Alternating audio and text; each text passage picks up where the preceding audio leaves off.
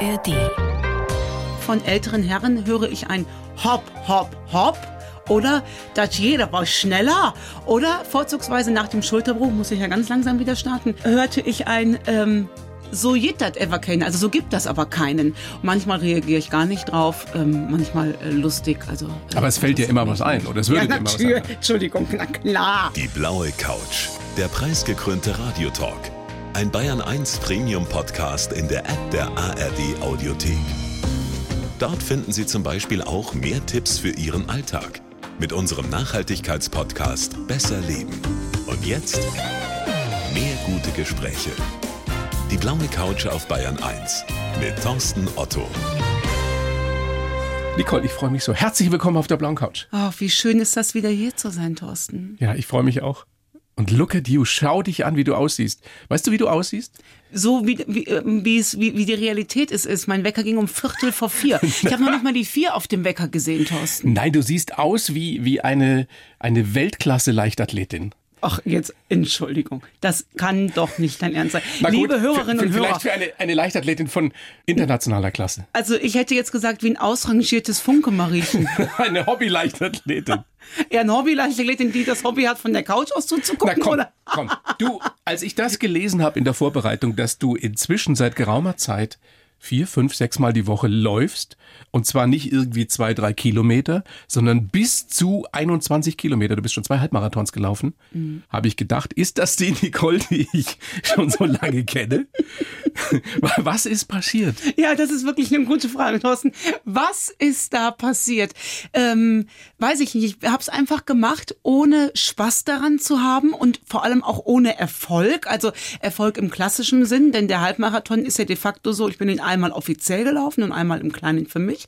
Und der offizielle, ich bin mit dem Besenwagen quasi ins Ziel. Also das ist wahrscheinlich von außen betrachtet kein Erfolg für mich, was? aber Du hast es Welt. geschafft. Ja, genau. Und wenn wir überlegen oder wenn du uns gleich berichten wirst, woher du kommst, dein erster Laufversuch, geht die Legende, ging genau 17 Sekunden. ist das wahr? Ja, leider ja. Ja, Wie lange ist das her? das war, jetzt lass mich nicht lügen, 2014 kam die Diagnose, dann war das 2013. Das war zwischen schwarzem Hautkrebs und nach und vor Brustkrebs. Dazwischen fing ich mit dem Laufen an. Wenn dir zu dieser Zeit jemand prophezeit hätte, dass du irgendwann mal einen Halbmarathon laufen Hätte ich das könntest. geglaubt, Thorsten, weil ich ja, Ja, so ja, kurz ja. euphorisch bin. Nein, nein. Wenn wir wirklich? Da, ja, na klar. Hätte ich gesagt, ja klar, kann ich, mache ich. Also ich bin ja so kurz euphorisch und wenn mir einer sagt, du kannst das, dann zweifle ich das nicht an. Auch in diesen schlimmen Phasen, als es dir richtig dreckig ging, als du richtig krank warst. Da war ja an Laufen nicht zu denken. Nein, aber da hättest du geglaubt, wenn ich dir gesagt hätte, Nicole, du schaffst das und du wirst in ein paar Jahren einen Halbmarathon laufen, hättest du gesagt, ja? Nein, in dieser Phase nicht. Nein. Da war das aber auch so weit weg. Da war Walken meine Medizin. Das ist es auch bis heute. Ne? Also ich jogge und walke im Wechsel. Nee, das hätte ich damals nicht gedacht, aber auch nur deswegen, weil ich da keinen Gedanken dran verschwendet habe. Und jetzt hast du auch noch ein Buch übers Laufen geschrieben. Das ist bescheuert. Ne? Also Das weißt du, weißt du, ich sitze hier äh, vor dir und dann erzählst du das so und dann denke ich, wie anmaßend auch, ne? Nein, aber wie großartig, wenn man sich mal überlegt, was du hingekriegt hast in den letzten Jahren. Und dieses Buch heißt Läuft schon, How to Run, eine Anleitung von der unsportlichsten Joggerin der Welt. Ja, das bin ich. Was hat dich, was hat dich geritten, dieses Buch zu schreiben?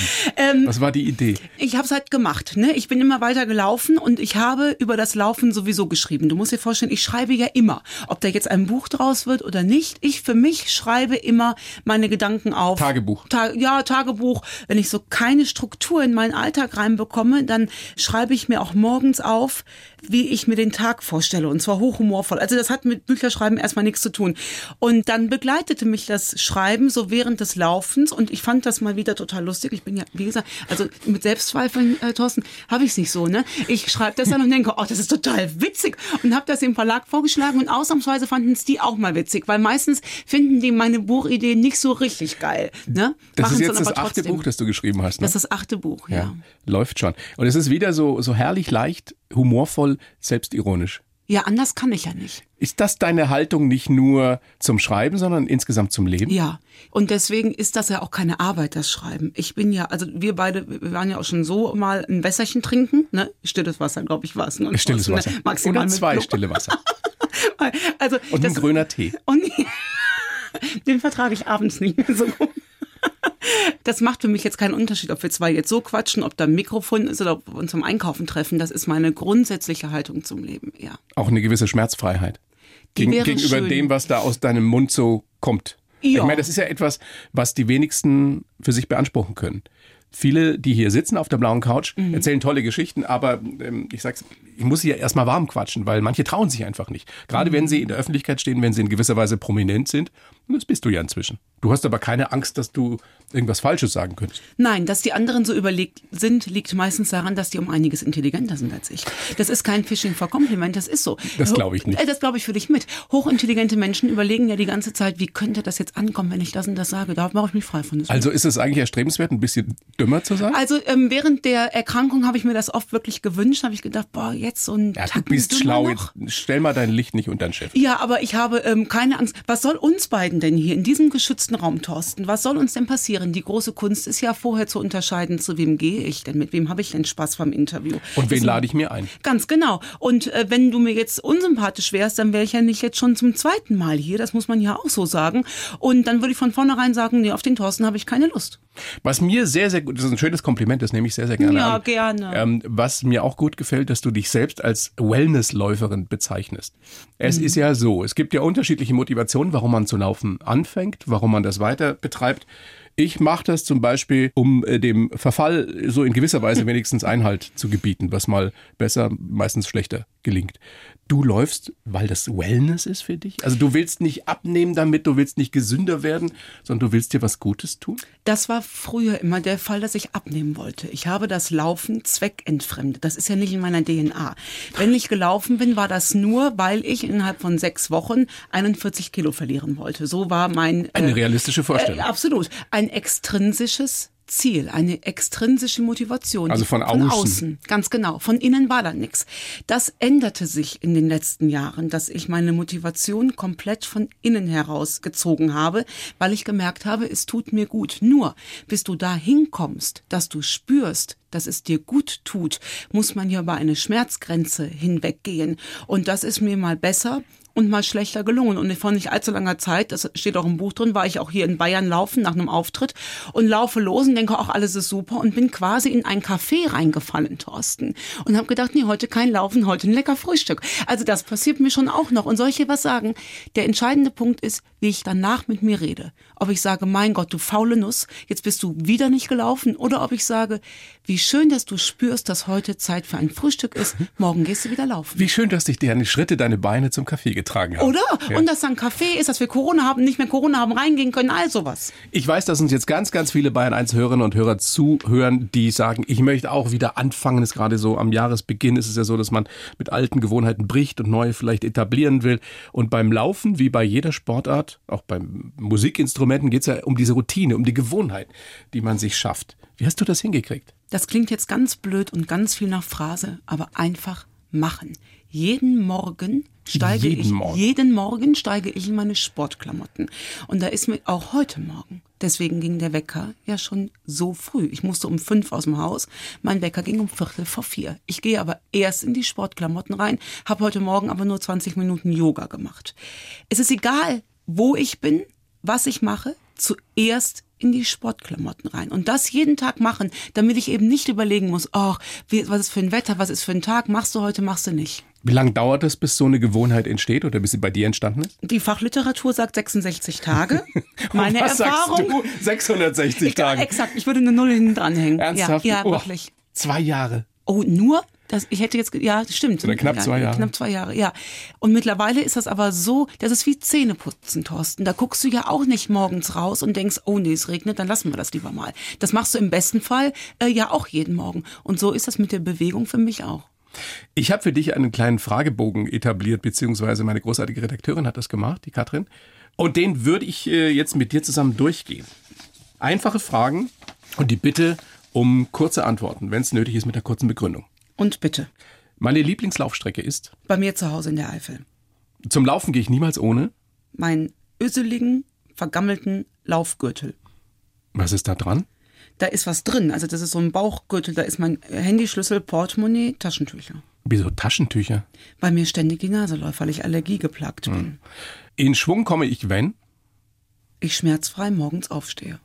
Mein erster Lauf war 17 Sekunden und äh, die 20 Sekunden waren angedacht, habe ich nicht durchgehalten. Was hast du dann gemacht, im Ernst? Ich habe erstmal die Trainerin echt verflucht, die mir gesagt hat, wir starten mit 20 Sekunden und ich sag so, ernsthaft jetzt, 20 Sekunden, also das ist ja lächerlich. Und nach 10 Sekunden habe ich gedacht, deren Stoppuhr ist kaputt und nach 15 Sekunden sah ich verstorbene Verwandte. Also das war schon ein langer Weg, der da auf mich gewartet hat. Mein liebster Laufpartner ist? Mein Lebensgefährte. Läufst du lieber alleine oder lieber zu zweit? Mal so, mal so. Der beste Rat, den ich je bekommen habe, was das Laufen betrifft, lautet? Bergauf ist letztlich auch nur ein Fuß vor den anderen. Das Schönste nach dem Laufen ist? Das Essen? ja. Und du ich belohnst dich dann, ja? Nee, das ist andersrum. Die Belohnung ist mittlerweile der Lauf. Okay. Das Schönste danach ist, dass die Geschmacksnerven, wenn du zwei, drei Stunden an der frischen Luft gelaufen bist, dann ist ja alles offen. Und danach die Tasse Kaffee und ein frisches Brötchen. Thorsten, ich schwöre dir, da laufen mir die Tränen vor Glück das Gesicht runter. Das ist pures Glück. Weil du dann empfänglicher bist für solche Weil ganz einfachen Genüsse. ist. Ja. Weil alles offen ist und weil das Essen eben keine Belohnung mehr ist, weil es mit nichts kompensiert werden muss, sondern weil es einfach der pure, alle Sinne sind danach so wahnsinnig offen. Das finde ich irre. Auf Anfeuerungsrufe oder blöde Kommentare reagiere ich mit. Ja, schlagfertig natürlich, ist ja klar. Mit Potzblitz, husch, husch, schau an, sieh an. Und da kriege ich in der Eifel ja viel zu hören. Vorzugsweise von älteren Herren. Ja, aber die Kommentare haben sich sicherlich verändert äh, äh, von der Richtung her, von der Herangehensweise. Inzwischen wird wahrscheinlich mehr gepfiffen als Nee, ganz im Gegenteil, weil ich ja immer noch, ich sehe ja auch wirklich nicht sportlich aus, wenn ich laufe. Ich höre sehr viel von älteren Herren, höre ich ein Hopp, Hopp, Hopp.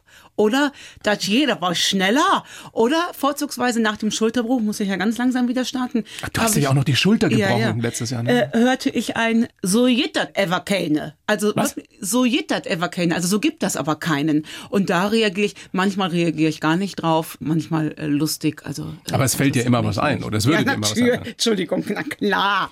Pausen gehören für mich dazu bei. Pausen gehören für mich dazu, weil das überhaupt nichts Schlechtes ist. Also du zwingst dich auch nicht dazu, wenn du dir vornimmst, jetzt laufe ich 10 Kilometer, dann die Stunde durchzulaufen. Nein. Sondern da kann Nein. auch das Kaffee daherkommen. Ja, absolut. Ich habe keinerlei Zeiten als Ziel. Also auch beim Halbmarathon habe ich nicht irgendwie als Ziel unter zwei Stunden 30. Mein, ich habe zwei Wünsche. Das ist gesund ankommen, gerne am gleichen Tag. So. Mehr ist das. Ja, und- und ich möchte das genießen. Letzte Frage oder letzter Satz, den du bitte vervollständigst in diesem kurzen Fragebogen. Die beste Motivationsmusik ist Für mich natürlich Kölsche Musik.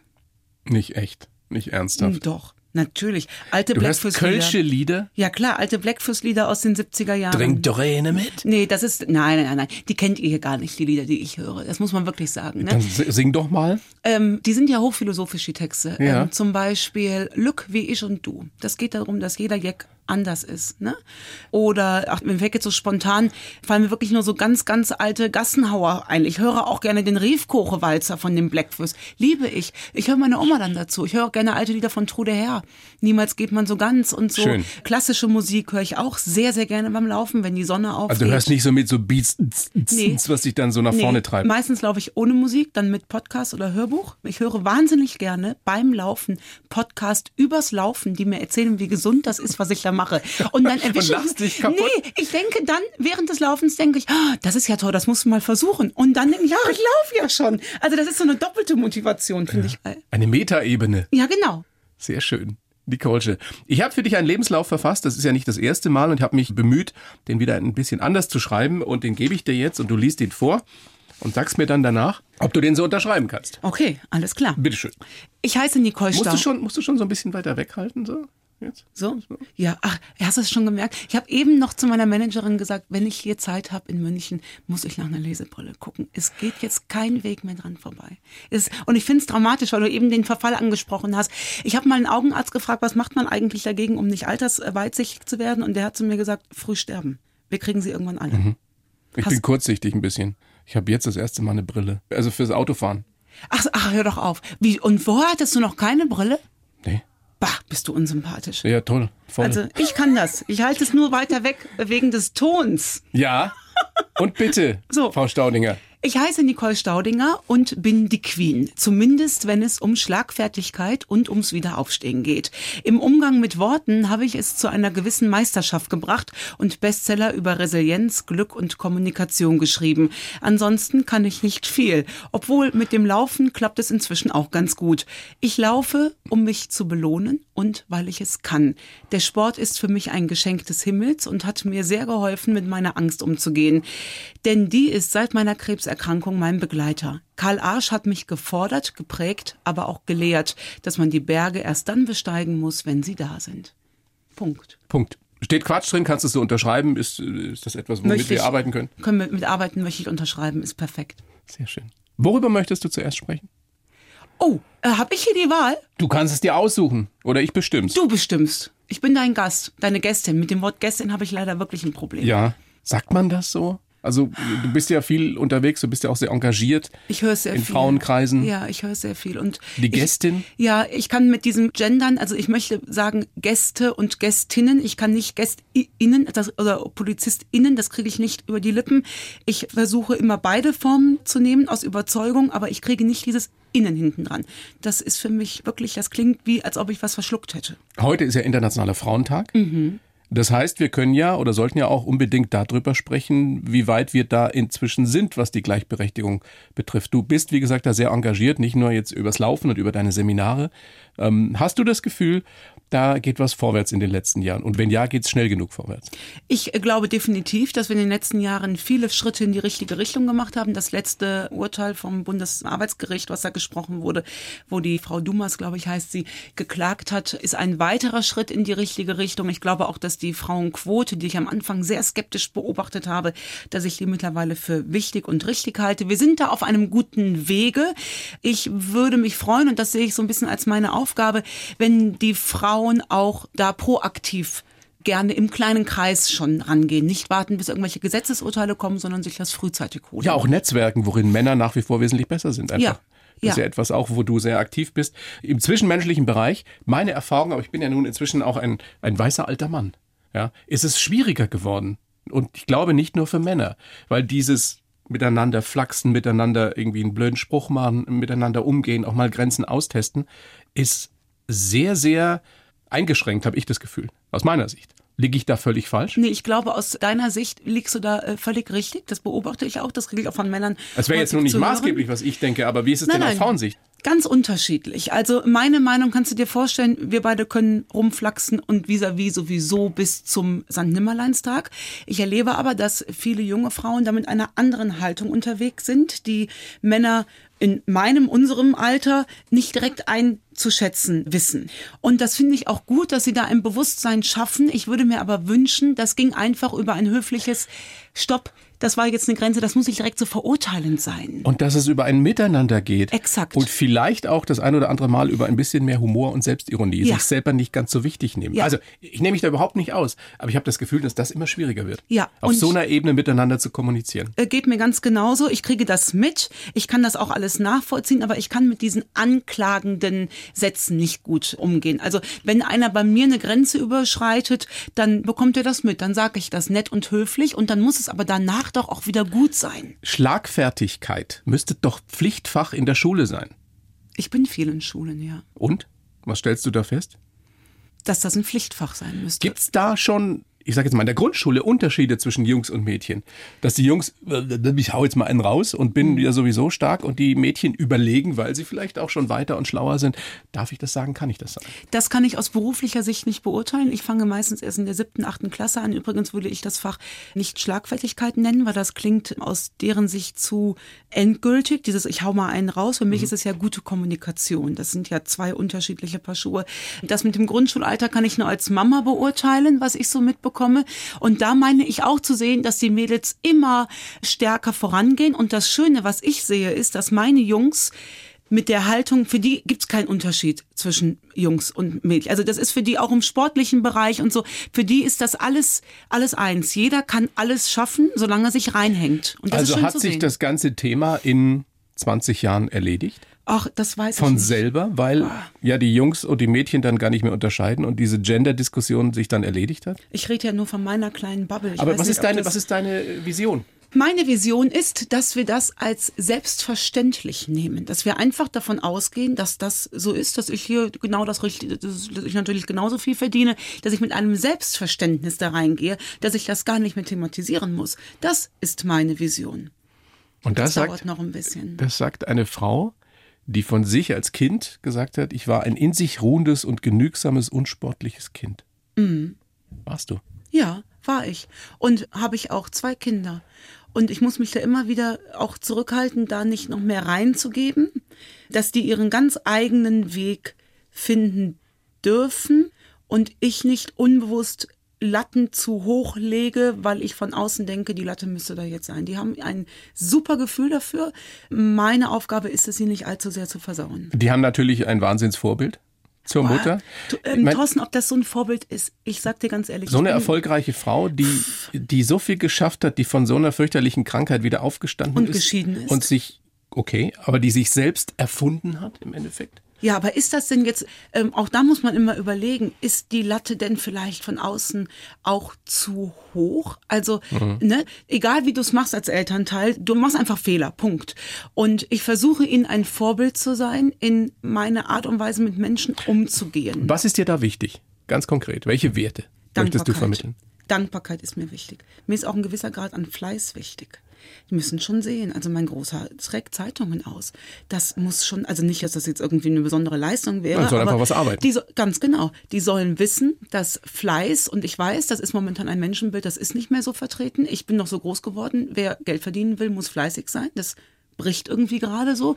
Das wäre mir schon sehr, sehr wichtig, dass sie vor den Menschen, die dieses ganze System stützen, Respekt mitbringen ich würde sagen, vor jedem Menschen Respekt mitbringen. Natürlich. Unabhängig von seiner Berufsbezeichnung äh, ja, oder seinem aber Konto. Ich sage jetzt mal bewusst provokativ. Bei einem YouTube-Star bringen die automatisch den Respekt mit. Mir ist wichtig, dass sie das bei einem, äh, weiß ich nicht, bei einer Straßenbahnfahrerin und bei einem Müllmann und bei einer Krankenschwester automatisch genauso mitbringen, nur weil sie den jetzt nicht über dem digitalen Endgerät sehen. Das ist mir äh, wichtig. Ich wünsche mir Bescheidenheit. Das finde ich auch eine wichtige Tugend.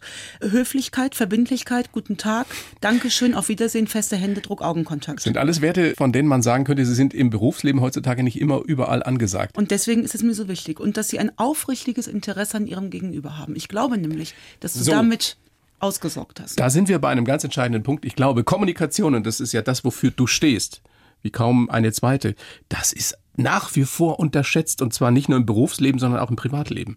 Wenn wir in dieser Zeit, in der ja vieles immer schwieriger wird oder vermeintlich schwieriger wird, wieder lernen würden, miteinander zu reden, auf jeder Ebene und endlich erkennen würden, dass wir zusammen was nach vorne bringen können, Männlein und Weiblein. Das sag ich dir. Das sage ich Dann, dir. Äh, ja.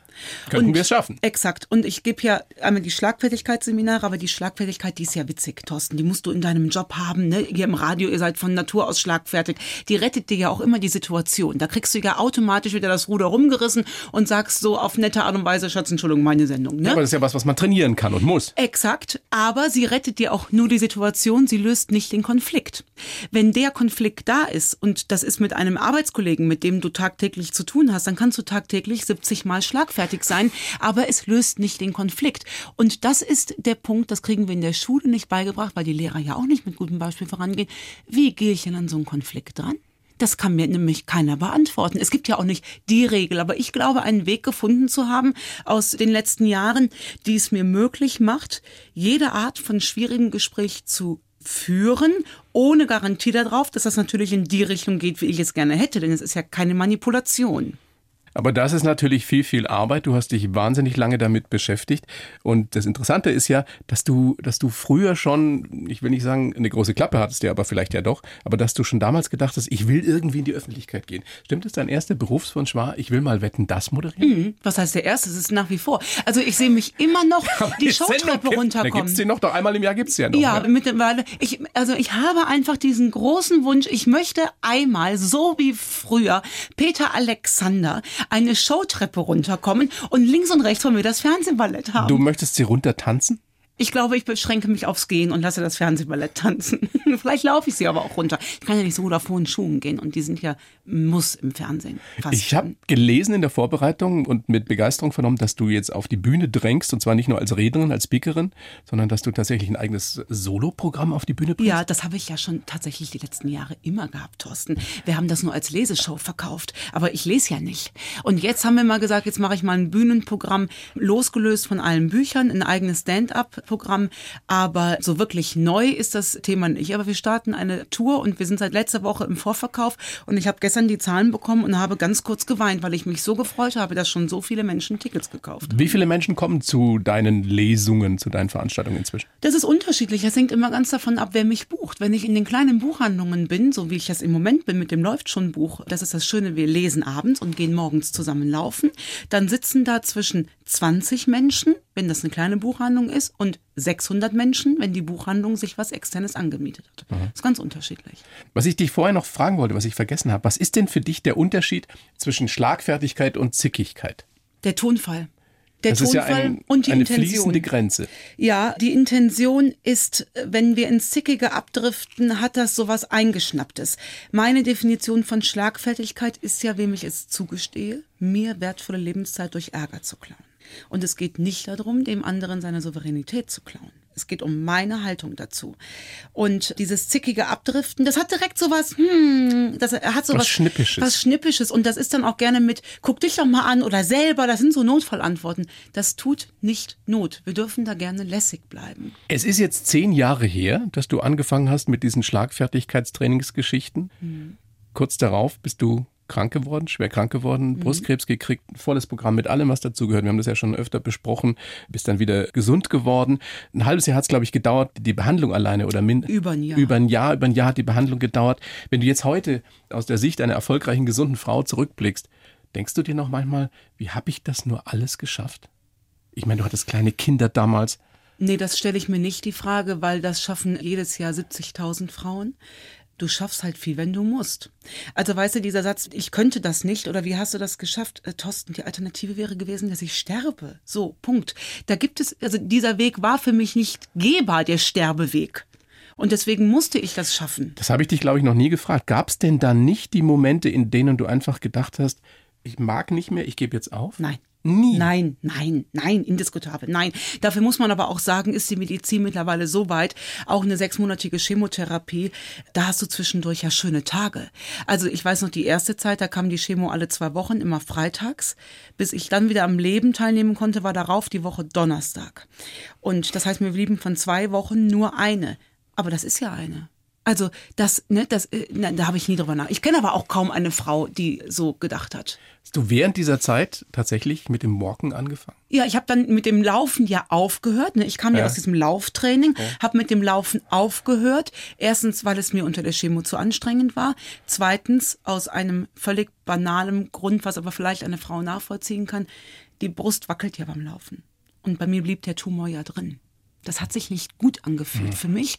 Und unter einer gewissen Chemogabe durfte der Puls nicht so in die Höhe gehen. Und ich war ja nun gänzlich untrainiert. Deswegen habe ich es aufs Walken umgeschwenkt und spürte ja da zum ersten Mal, Moment mal, ist das hier vielleicht gar kein Mittel zum Zweck, um abzunehmen? Ist das Walken, das Gehen können, etwa ein Geschenk des Himmels? Du hast gesagt, du bist nicht gegen die Angst gelaufen oder gewalkt, sondern du hast die Angst mitgenommen und hast mit ihr geredet. Ja, ganz genau. Ich habe mit der geredet, ich habe die im Wald gelassen und habe da gelernt, guck mal, der Wald, der will nachher gar keine Rechnungen von dir. Ja, also der sagt nicht so, für eine Stunde Sorgen da lassen, hätten wir gerne 17,80 Euro von dir. Da darfst du alles so da lassen, weil diese ganz schlimmen Ängste, Sorgen und Nöte, die habe ich ja nicht vor den Kindern gezeigt. Die muss ich mit mir selber verhackstückeln. Das heißt, du hast dann auch mal Bäume nicht nur umarmt, sondern angeschrien? Oh, ich habe viel geweint. Ähm, Ich habe viel geweint, geschrien, weiß ich gar nicht, weil ich hatte nicht so eine präsente Wut. Ich hatte mehr so eine Trauer, weil ich Angst hatte, dass das Leben ab jetzt vorbei ist in der Art und Weise, wie ich es kenne. Und das hat ja was mit Annehmen zu tun. Ich glaube, ich habe im Wald angenommen.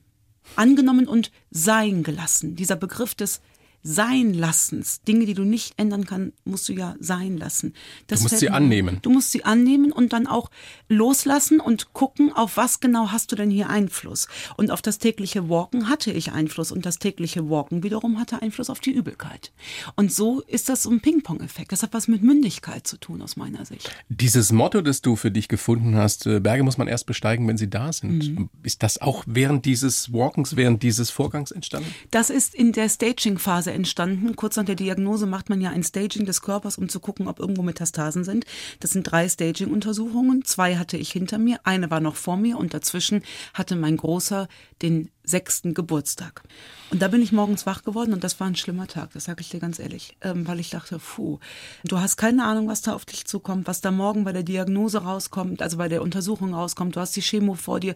Und im Bett ist mir klar geworden, egal was da kommt, egal wie die Geschichte ausgeht, heute wird Geburtstag gefeiert.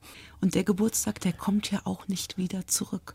Und dann ist es mir gelungen, für einen Tag das loszulassen und mich erst tags drauf wieder damit zu beschäftigen. Das heißt, rein gedanklich haben dich deine Kinder, ich will nicht sagen gerettet, aber die haben dich zum Teil auch aufrechterhalten, weil Ja, du einfach natürlich. funktionieren musstest und wolltest. Ich kann mich noch an eine Szene erinnern. Da bin ich nach Hause gefahren von der Chemo. Meine Mama hat mich immer begleitet. Ich bin zu Hause reingekommen und es ging mir wirklich nicht gut. Und mein Kleiner saß nebenan auf Klo und hat gesagt, Mama, wie schön, dass du da bist. Wir haben kein Klopapier mehr.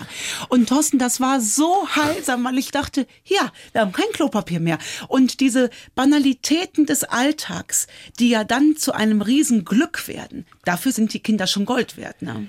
Was glaube ich auch eine große Rolle spielt, so wie du mit deiner Krankheit und auch danach mit dem Leben umgegangen bist und umgehst, ist, dass du einfach so eine rheinische Frohnatur bist. Das ist ja nun nicht jeder. Diese Gelassenheit, dieser positive Blick aufs Leben, der ist ja nicht jedem gegeben. Was rätst du denn oder was schreibst du den vielen Frauen, die ja mit dir kommunizieren, die sagen, ich bin auch krank, was soll ich tun? Ich stelle mir das wahnsinnig schwierig vor, weil was für dich richtig war, muss ja nicht für jede richtig sein. So, und damit hast du auch schon die Antwort gesagt. Nur weil ich eine rheinische Frohnatur bin, muss ich ja nicht die andere Frau dazu missionieren, das auch zu werden. Die hat andere Superkräfte. Und meistens ist meine Aufgabe erstmal nur zuzuhören. Wenn die Frauen mich anschreiben, haben sie ja meistens schon ein Buch gelesen und erzählen mir, welche neue Sichtweise ihr geholfen hat. So, aus meiner Sicht, ich, hab, ich bin ja keine Therapeutin, äh, Thorsten, ich habe ja keinen Anspruch zu helfen. Ich freue mich sehr, dass ich das unbewusst tue. Aber, es ist auch eine. Belastung, oder? Dass du für viele ja, ich will nicht sagen, äh, eine Heilsbringerin bist, aber doch jemand, auf den sie ihre Hoffnungen setzen. Ja, das muss ich ein bisschen lernen, das abzugrenzen. Da hast du recht. Da habe ich mir auch Hilfe für gesucht. Du hast über Glück geschrieben, über Schlagfertigkeit, über Resilienz, über, über Kommunikation in allen möglichen Ausprägungen. Was ist denn bei deinen Seminaren oder bei deinen Lesungen so die häufigst gestellte Frage an dich? Gibt es eine, die immer wieder kommt? Ob ich auch dunkle Tage habe. Das ist wahrscheinlich die häufigste. Ob ich, ob ich auch mal weinen würde, ob ich auch mal schlechte Tage habe. Und die habe ich natürlich. Die, und dann erkennst du mich auch nicht wieder. Ähm, die werden weniger, aber ich merke, dass entweder merke ich eine Traurigkeit, die keinen Anlass hat. Es ist im Juni. Der Im Juni? Ja, weil da die Diagnose kam. Der Juni ist immer dunkel. Weil da die Angst auch immer wieder Ja. präsent ist? Ja, dann kommt dieses, damals war das so, ähm, das kommt immer und immer wieder.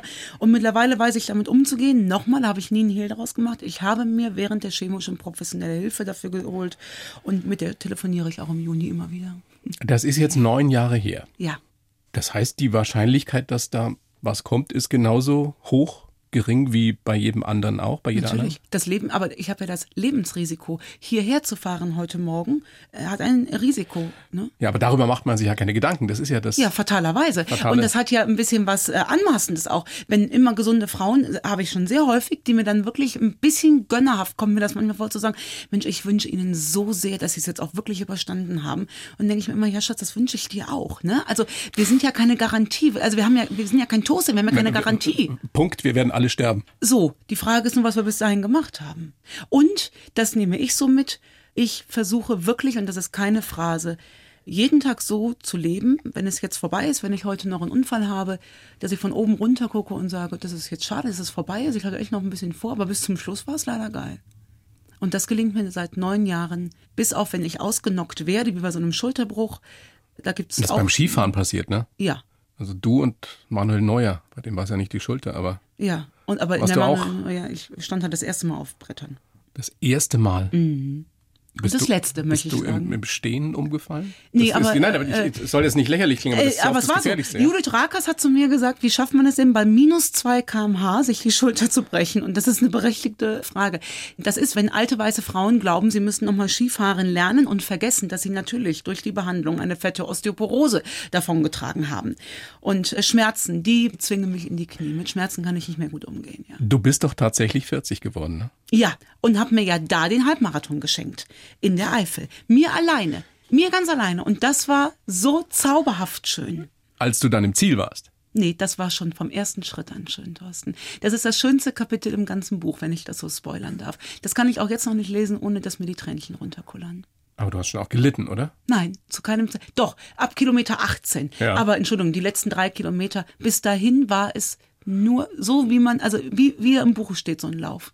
Der nächste Halbmarathon steht an. In fünf Wochen in Wien. Oh, schön. Das Bist du den wahrsch- schon gelaufen? Ich, nein, aber ich kenne die Strecke, den, die Marathonstrecke. Das ist ja wahrscheinlich im, im Rahmen des Marathons dort. Ja, ganz genau. Ich war noch nie in Wien.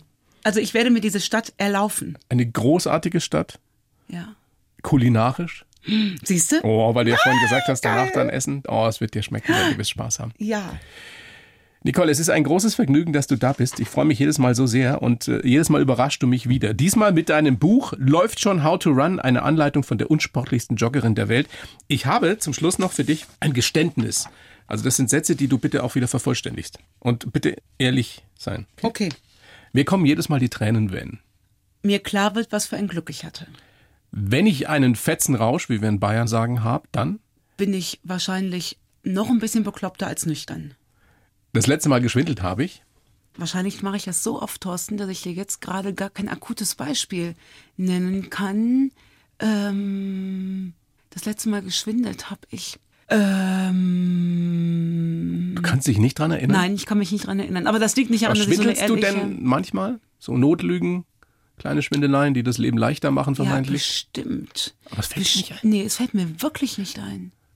Bestimmt, wenn ich sage, habe ich geschickt und dann habe ich es doch nicht geschickt. Irgendwie sowas. Habe ich dir doch geschickt, guck doch nochmal nach. Und äh, wahrscheinlich sowas, aber nichts Dramatisches.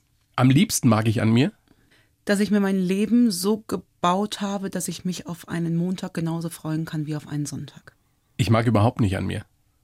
Dass ich zu impulsiv bin. Ich habe mich das letzte Mal fürchterlich geschämt als Scham ist mir fremd, Thorsten. oder fremdgeschämt. Das ist mir noch fremder, weil ich mich da so wunderbar abgrenzen kann.